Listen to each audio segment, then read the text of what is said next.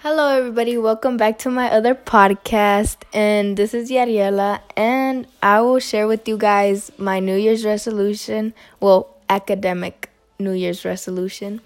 And which is to have at least a 4.0 GPA because last semester was not good. And I also want to pass math. I am too.